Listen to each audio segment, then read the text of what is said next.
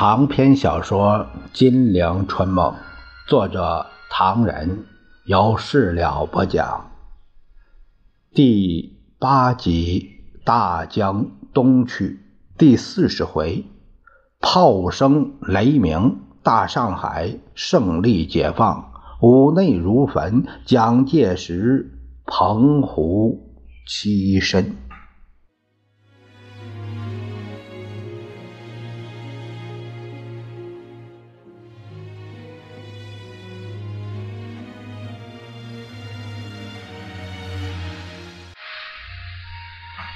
话说蒋介石正在重游旧地、重温旧梦的会儿，蒋经国挤到他身边，悄悄地对他说：“共匪离吴淞炮台八公里，如果吴淞炮台一丢……”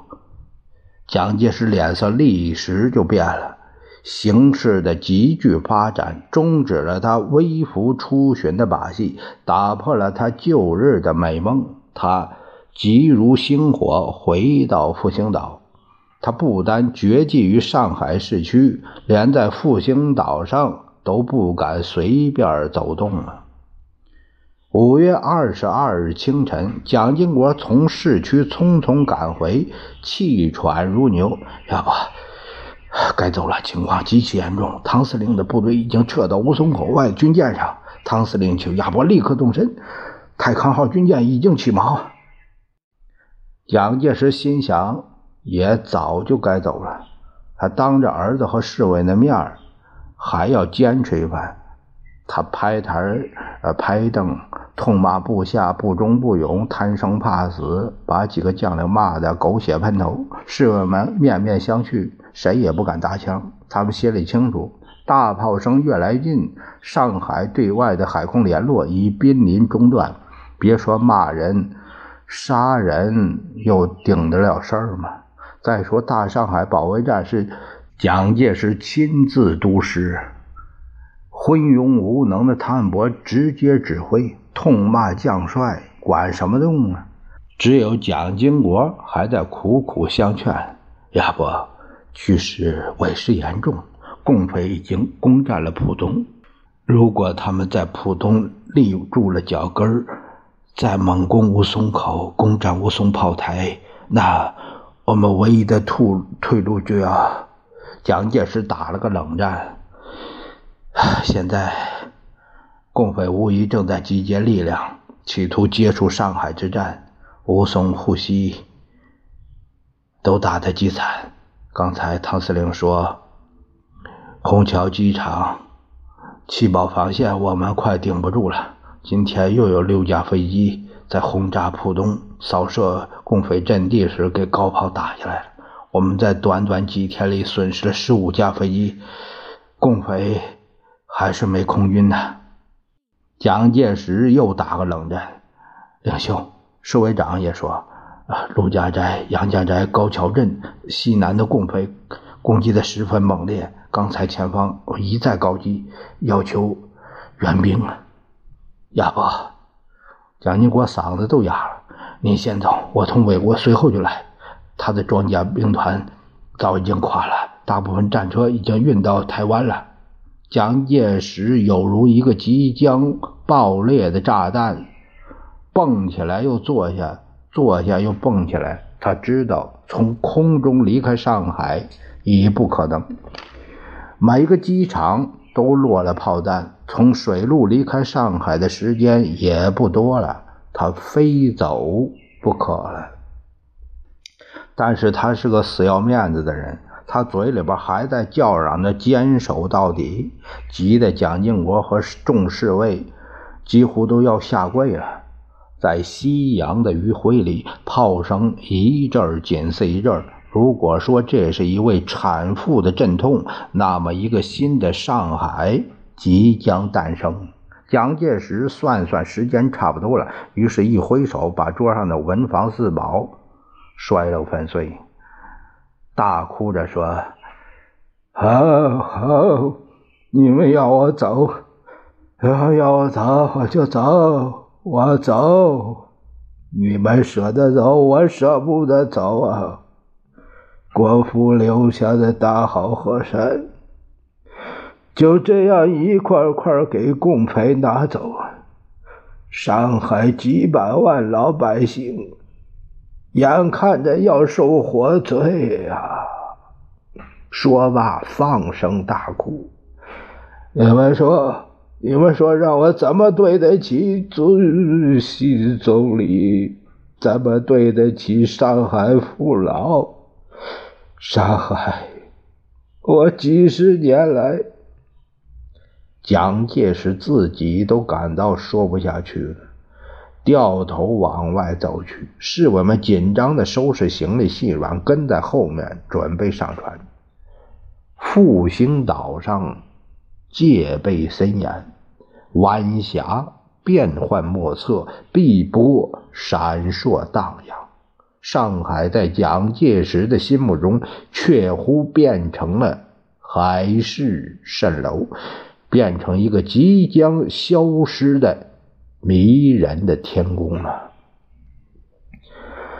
从河南逃荒、王室改嫁，一直到投奔文人。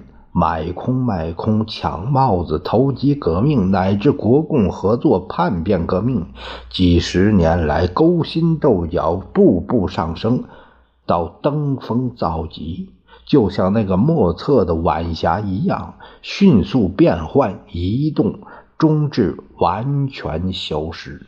复兴岛已经沉没在漆黑的夜幕中。蒋介石开始了没有阳光的生涯，过街老鼠似的要趁着黑夜溜进船舱，偷渡到其他地方开码头去了。突然，一小撮人悄悄地迎面而来，蒋介石吓了一跳。共产党不会这么快就到复兴岛吧？我们没听到枪声，来者乃是小儿子蒋纬国。还有汤恩伯、桂永清、石觉、陈大庆、毛森等人，看样子他们是来送行的。你们来做什么？前方打得紧，你们还来做什么？领袖，汤恩伯战战兢兢。台湾、广州都有来电报说，组织劳军团来上海，振奋一下士气。全国同胞对上海的防守很关切。啊。蒋介石把手杖一挥：“要他们来的去不得，闹大笑话吗？”狠狠把手杖打在石头上。杨锡平，劳什么军？是是，汤博忙不迭的回答。蒋介石走上船头，一个踉跄，蒋经国慌忙扶他一把。蒋纬国在他耳边低声说。大使馆派人传话说，我们抓人抓的太多，把很多不相干的都下了监牢。他们认为这样做反而不好，要我们。蒋介石打断小儿子的话，重重的唾了一口：“呸！就因为他们不肯出兵，害我好惨。南京实现，我还有点希望；上海实现，我真想跳海。你要是逼，我抓几个人，他们都要管。”康泰号军舰启动了，杂乱的码头、昏黑的路灯、低矮的草棚都在慢慢的向后倒退。远处高楼上那条保卫大上海的横幅，在黑夜的冷风中瑟缩着。大都市的音响渐渐沉寂。只有黄浦江水发出单调的哗哗的响声，远了，远了，黑沉沉的，闪着万点灯光的大上海渐渐的远了，模糊了，看不清了。蒋介石站在甲板上，眺望着，他心潮起伏，感慨万千。上海。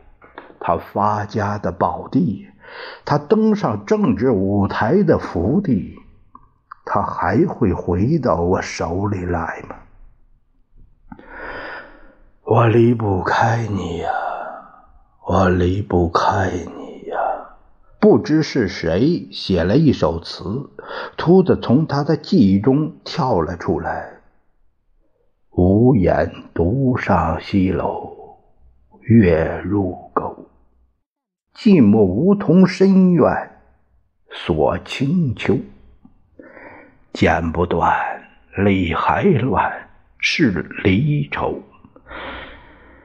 别是一般滋味在心头。此刻的蒋介石，不正是别是一般滋味在心头吗？蒋介石眼睛一酸，一行泪水淌出了眼角，大口大口的倒灌着白兰地。在如雷的炮声中。康泰号军舰开足马力，趁着黑夜驶出了吴淞口外，人们这才松了口气。领袖已经平安驶出吴淞口。舰长马基壮轻轻地向蒋介石报告，没有回答。舰长走近一看，原来蒋介石早已经烂醉如泥。这一夜，蒋介石睡得好香啊！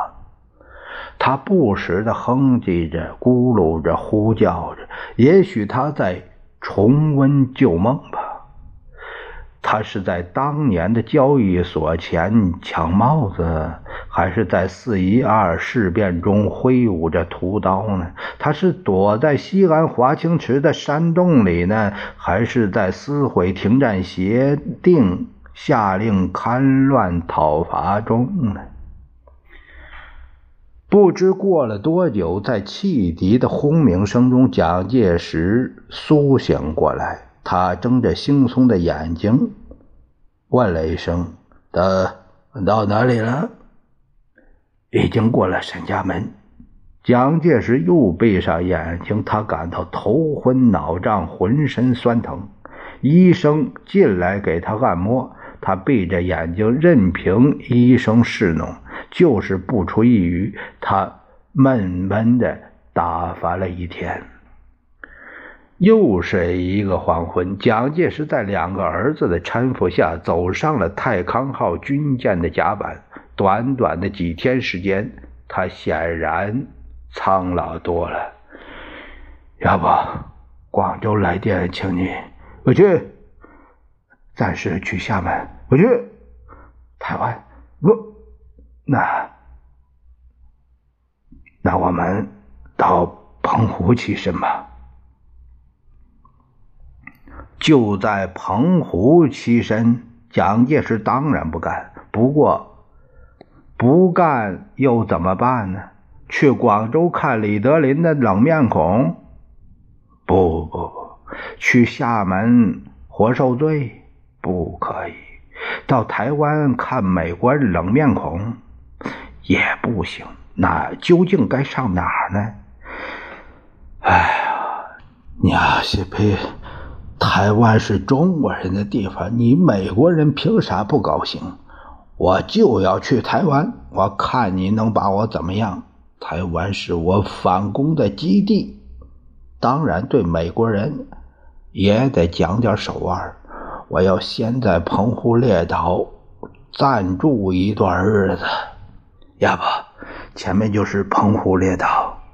蒋介石朝前走了一步，举着望远镜遥望着由六十四个小岛组成的目的地，只见星罗棋布，蔚为奇观。波涛汹涌之中，犹如无数白花中荡漾着几片青叶。不知趣儿的秘书偏在这时候来报告前方的败讯，蒋介石毫不恼怒。蒋经国连忙岔开话题，要侍卫为他披上风衣。秘书会议指指点点为他解释：“领袖，澎湖是个穷地方。呃，八百零五年前，有一位叫施坚武的彝族曾提澎湖诗，他说：‘腥臊海边多鬼事。’”岛屿居处无乡里，黑皮少年学采珠，手把生息照咸水，真把他形容的入木三分呢。葡萄牙人把它叫做渔翁岛。澎湖一直给人轻视和忽视，连魏道明当台湾主席的时候，都是都受到好大的攻击。怎么我没听见？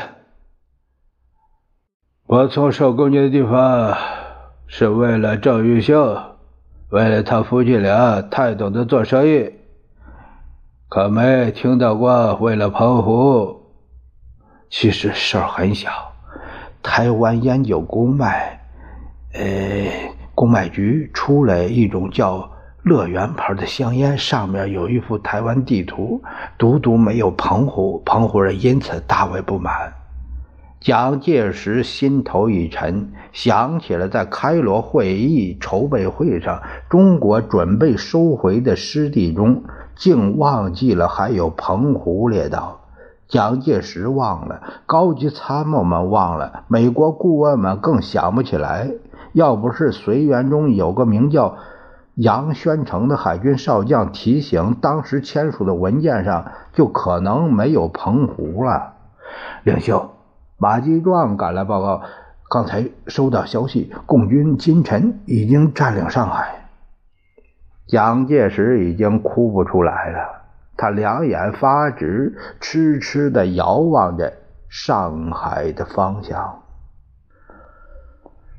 下面是这个作者唐人先生的结束语。他说：“列位，老朽在此谨借澎湖老诗人吴尔聪先生在澎湖现日所吟的。”赶时诗为《金陵春梦》做结束语。呃，这首诗这样写道：“十载沧桑一局棋，迭遭兵险最堪悲。武文雅属更新主，兵士衣冠一夕时。小丑跳梁歼灭粟。”鱼粪山货浮脚池，烽烟满眼何年了？环海静清系我思。那位看官，请了。